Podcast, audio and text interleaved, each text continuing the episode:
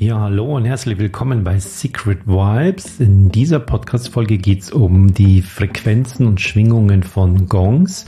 Und das ist eine Folge, die ich mit Shera Lach aus der Gongs Show aufgenommen habe, die auch immer mit so einer Frage startet, die wir von irgendjemandem bekommen haben. Und ähm, genau mit so einer Frage starten wir heute auch. Und es geht um die Frequenzen.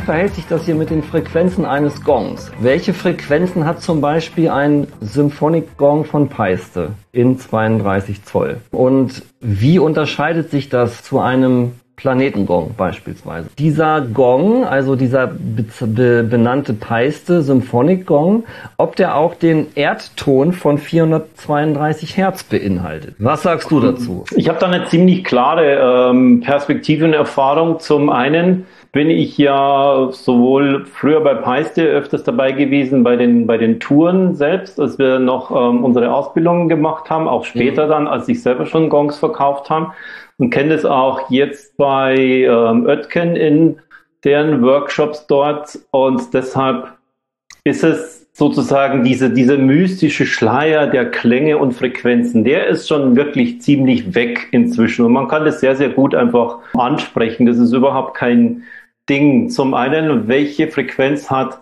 ein Paise Symphonic Gong?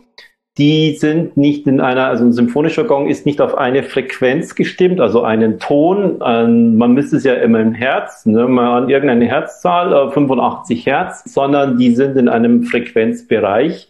Und wenn er dort ist und wenn der Gong in sich harmonisch ist, dann ist es dann sozusagen für diesen Gong okay. Ich habe jetzt hier zum Beispiel einen von Oetgen da kann ich jetzt einfach mal live gucken. Ähm, da gibt es ja Apps. Bei mir ist es, ich habe die natürlich so eine, so eine App, um Tonfrequenz zu mhm. messen. Mhm. Ähm, dann halte ich das hier einfach hier dran. Finde ich jetzt total spannend an. auch, weil ich meinen äh, Ötgen-Gong ja hier nicht mehr zu Hause stehen habe und genau dieses Experiment demnächst mal machen wollte. Das ist ein 32. Also der ist jetzt hier bei, sieht man das?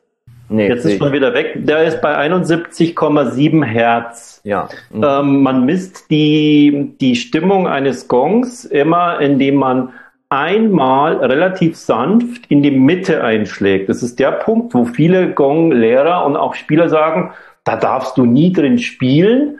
Wenn du den Grundton deines Gongs hören willst, musst du da rein spielen, sonst wirst du den nie hören. Mhm. Ähm, da sind alle Gongs danach auch gestimmt. Wenn du jetzt einen, Planetengong hast und du möchtest genau wissen, ähm, ich habe mir den jetzt gekauft für 2000 Euro, hat der auch wirklich die Frequenz, wo sie hinten drauf steht? Dann musst du es genau so machen, weil der Gongbauer, der misst die auch, indem er einmal sanft in die Mitte anschlägt ohne dass noch Ober- und, und tiefe ja. Töne und irgendwas kommt, sondern und nur diese eine reine Referenzpunkt, als Referenzanschlag. Ja. Punkt, ja. Und wenn du das, wenn du den sozusagen jetzt mit so einem Mallet ähm, spielst du den Gong jetzt überall, bang, bang, bang, bang, bang, bang, bang, dann kriegst du alle möglichen Töne und irgendwo ist dieser eine Ton auch drin. Hm. Kannst du aber nicht sagen, welche Frequenz hat er, sondern das würde ich jetzt auch hier merken oder ich merke es auch, wenn ich einen Gong aufnehme und ich sehe das danach an diesem Equalizer-Spektrum, dann hat der ganz viele gleichzeitig. Klar, klar ja. Und ähm, grundsätzlich ist es so von der, man nennt es beim Gong immer Stimmung, das hat nichts so sozusagen, wie bin ich drauf, bin ich wütend, bin ich äh, lustig oder so gelöst, sondern ähm, das ist eben das Tuning, die Stimmung eines Gongs. Die ist bei Peiste einen Ticken höher, beziehungsweise Peiste war früher da. Ähm, Oetken macht sie einen Ticken tiefer und ähm, gestaltet den Gong sonst auch ein bisschen ähm, optisch anders, sodass das nicht irgendwie eins zu eins, sondern du, du kannst die nebeneinander hängen und dann spielst du den an, spielst du den an, dann wirst du das einfach merken, dass es ein Ticken tiefer ist. Ganz einfach, weil es persönliche ähm, Präferenzen gibt. So ähnlich wie der eine, der will immer nur Nike haben und der andere will Adidas und der eine will Mercedes und der andere will BMW. Sie sind beide auf der gleichen Qualitätsebene, aber es gibt einfach diese einen äh, paar Unterschiede. Und ähm, messen tust du das dann selbst. Und wenn du jetzt fünf Peistegons nebeneinander hängen hast, nimmst so ein, so ein kleines Frequenzmessgerät und schlägst da einmal in der Mitte, dann wirst du einen bestimmten Frequenzbereich finden, der sich nicht so viel unterscheidet. Ähm, aber du wirst nicht sehen, dass die alle nach einem Ton gestimmt werden, weil sonst wären es nämlich Tuned Gongs. Das war früher im Symphonieorchester, waren die nach der Tonleiter gestimmt. Heute sind sie meistens nach Planetentönen gestimmt.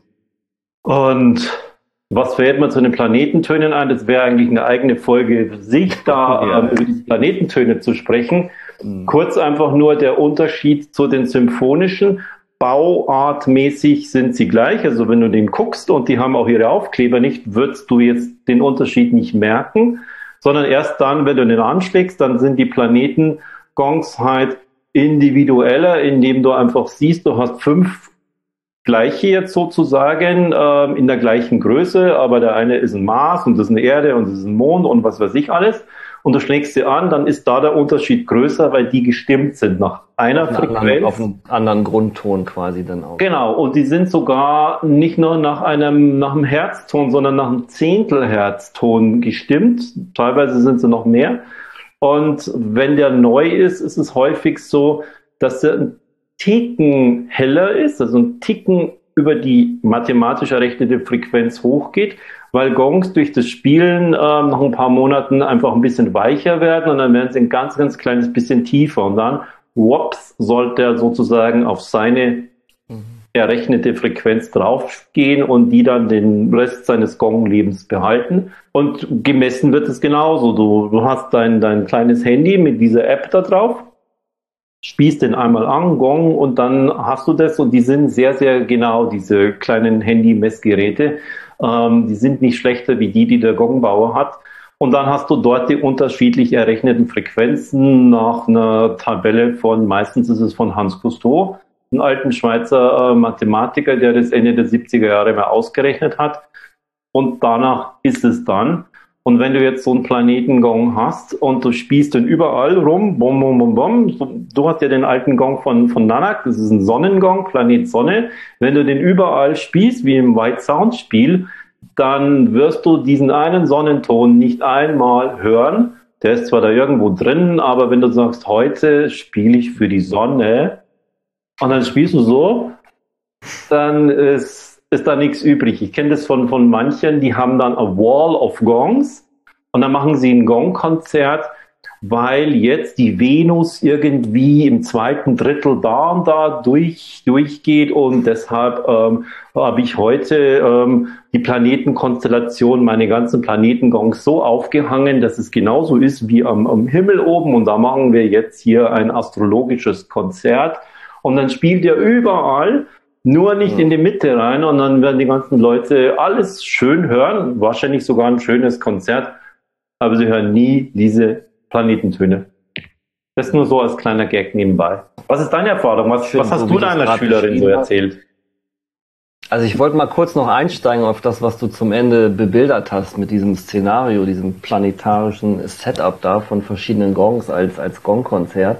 Und ich, ich, wenn ich mir das so vorstelle, ich merke immer, für mich ist das alles viel zu viel Konstruktion, ist viel zu viel mentale, viel, viel zu viel mentale Geschichte drumherum. Ich mhm. bezeichne mich selber ja so als Gong-Minimalist. Ne? Es gibt diesen einen Gong und den von Nanak, den habe ich quasi so auf meiner Reise mitgenommen, irgendwann als Nanak gegangen ist, okay. Ähm, aber für mich ist es so, da ist der eine Gong und mit dem kann ich, mit dem kann ich im Prinzip alles, was ich will. So.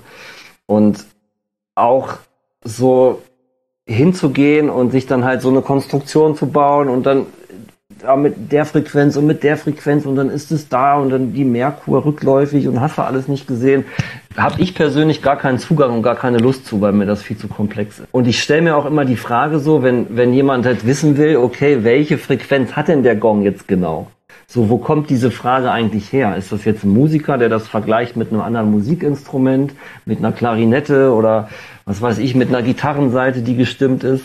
So, was ist eigentlich der, der Impuls dahinter? Was, was ist das, was da verstanden werden will? Oder manchmal habe ich den Eindruck, da werden nur so Fetzen von Dingen, die man so hört, aufgenommen und dann irgendwie zusammengebracht. Ne? Also wir hatten jetzt ja auch mhm. eingangs in der Frage, okay, wie ist, wie ist der herzmäßig auf welchen Ton gestimmt und wie ist das dann mit 432 Hertz dem Erdenton? Und da merkt man, da mischen sich dann so schon Begriffe und Konzepte zusammen, wo man eigentlich nochmal genau. auch sich hinsetzen könnte und sagen könnte, was ist eigentlich 432 Hertz, was ist eigentlich der Grundton von der Erde und dann merkt man, aha, da sind Sachen, die oft so im gleichen Kontext auftauchen, die kommen zusammen in eine Tüte und dann stellt man eine Frage, aber die Frage ist gar nicht mehr spezifisch genug. Ne, das müsste man dann nochmal auseinandernehmen und sagen, okay, 432 Herzton ist der Kammerton in einer bestimmten Stimmung für ein Orchester. Die kann man aber auch anders als Grundton setzen und da bauen genau. sich dann halt bestimmte symphonische Systeme drauf auf. Und das ist alles natürlich immer irgendwie auch ein in sich mehr oder weniger stimmiges oder geschlossenes System. Und ich kann mich aber auch hinsetzen und sagen, ich mache hier mein eigenes Kammernsystem und da ist der Grundton 184,5. So, und baue alles da drauf drumherum. Wie auch immer das dann klingen mag, ist halt eine andere Frage, ne? Ja. Ja, also, also das ist, ist halt viel theoretischer sehr viel, Kram ja. da drinne an vielen Stellen und für mein Empfinden bringt die Leute manchmal weg von dem, so auf das Gespür auch wieder zu kommen und zu vertrauen, okay, was passiert denn, wenn ich den Gong jetzt da antöne und anschlage? Was macht denn das mit mir? Ohne jetzt genau wissen zu wollen, welcher Ton ist das bis auf die dritte Nachkommastelle. Ja, das ist interessant, das ist hilfreich und ich finde es auch spannend, weil ich habe den Gong habe ich neulich ausgemessen und der ist ziemlich exakt bei 70 Hertz tatsächlich. Hm. Was auch ein ganz spannender Frequenzpunkt ja ist, weil so diese Idee oder zumindest meine Idee auf Basis so wie ich mit dem Gong auch in Gong und Klangtrons arbeite, ist, dass sich das kernmäßig um diesen 70 Hertz Ton dreht, diese Grundtrance, die da aufgebaut wird. Ähm, der Sonnengong hier, der ist bei 62 Hertz. Also es ist halt eine ganze genau. Ecke tiefer vom Grundton und da wird es schön hörbar und deutlich, aber für mich ist dann auch, ja, okay, ich kann mit beiden Gongs kann ich halt eine vollständige, tiefe, transformierende Gong-Meditation spielen. Genau. Ähm, und was Nanak mal gesagt hat, auch jetzt um das vielleicht an der Stelle mal abzuschließen, er hat gesagt, es ist im Ende egal. Ich kann mir auch eine Autotür abreißen und darauf eine Gong-Meditation spielen, wenn es drauf ankommt. so. Kühlschranktür. Oder eine Kühlschranktür. Genau. so. Genau, also du kannst dich also, wirklich da drin tief verlieren, auch in der, in der Musik und ähm, akustischen Theorie, oder du kannst einfach loslegen. Genau. Ich kenne wirklich beide Welten und auch welche, die, die hört es dann und sagen dann, oh, der harmoniert sehr, sehr gut zu meinen Klangschalen. Da habe ich jetzt zum Beispiel gar keine Ahnung, sondern ich könnte dir sagen, jetzt hast du hier drei Gongs, bring mal deine Klangschalen und, und wenn du sagst, der zweite ist der beste, alright, dann nimmst du den. ähm, welche, welche Töne und musst es dann in irgendeiner Form fühl in dich hinein und guck dann. Und wenn du es ansonsten jetzt Musik theoretisch hören willst, dann bringst du am besten so eine Tabelle mit und dann gucken wir, was da äh, einfach dahinter ist. Aber deshalb ist es genau, wenn du mit äh, einem Gong spielst und wenn du zu mir in der Ausbildung bist oder bei dir, dann hast du am Ende ähm, immer einen Gong, auf den du spielst und fang mit dem an.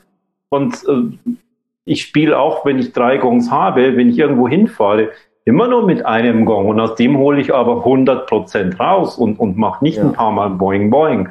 Ähm, das ist dann eben diese unterschiedliche Arbeit, die ich damit ähm, machen kann. Und ähm, du wirst am Ende es einfach nirgendwo mehr sehen, dass sie immer nur ganz, ganz vorsichtig in die Mitte einschlagen, und dann wirklich diese gestimmten Töne rausholen, sondern dass sie es überall spielen. Aber das macht eben der Kopf. Da ist so viel Kognitives drin und sagen, ich mhm. habe jetzt da und ich habe den synodischen Mond und den spiele ich zusammen mit Merkur. Mhm. Jo, und am Ende werden wir trotzdem hören, ist es harmonisch oder ist es nicht? Spielst du es gut? Spielst du es nicht? Hat es eine Wirkung auf mich? Oder hat es das nicht? Oder ist es schön ausgeleuchtet, die Bühne, und ich sitze und ich habe einfach ein. Abendkonzert oder ich bin bei einer Meditation und habe die Augen geschlossen und sehe das sowieso nicht, sondern mein Körper fühlt die Wirkung. Das zählt meiner Meinung nach dann am Ende einfach mehr. Dann kannst du deiner, deiner, deiner Gongschülerin paar Meinungen, Stories äh, noch dazugeben und ansonsten soll sie aus ihrem Bauch und aus ihrem Herzen einfach da reingehen und das spüren. Das genau. ist am meisten meiner Meinung nach. Den Kern habe ich ihr schon geantwortet und ich mache es dann immer gerne. Dann kommt ja meistens noch mal eine Nachfrage. Genau. Die lasse ich dann gerne eine Woche oder zwei offen, damit das bei den Leuten erstmal tief reinsinkt und ja. noch mal selber an den Punkt kommen. Weil auch das führt dann oft dazu, ah, der weiß alles und ich kann mir alle Antworten da abholen. Und ich finde, das stimmt auch nur zu einem gewissen Maß, weil ich weiß halt auch überhaupt gar nicht alles. Okay, mein Gut. Lieber. Dann für dieses Mal. Danke dir. Dann danke ich dir für die Zeit. Fragen und Antworten, genau, ja. Und bis ganz.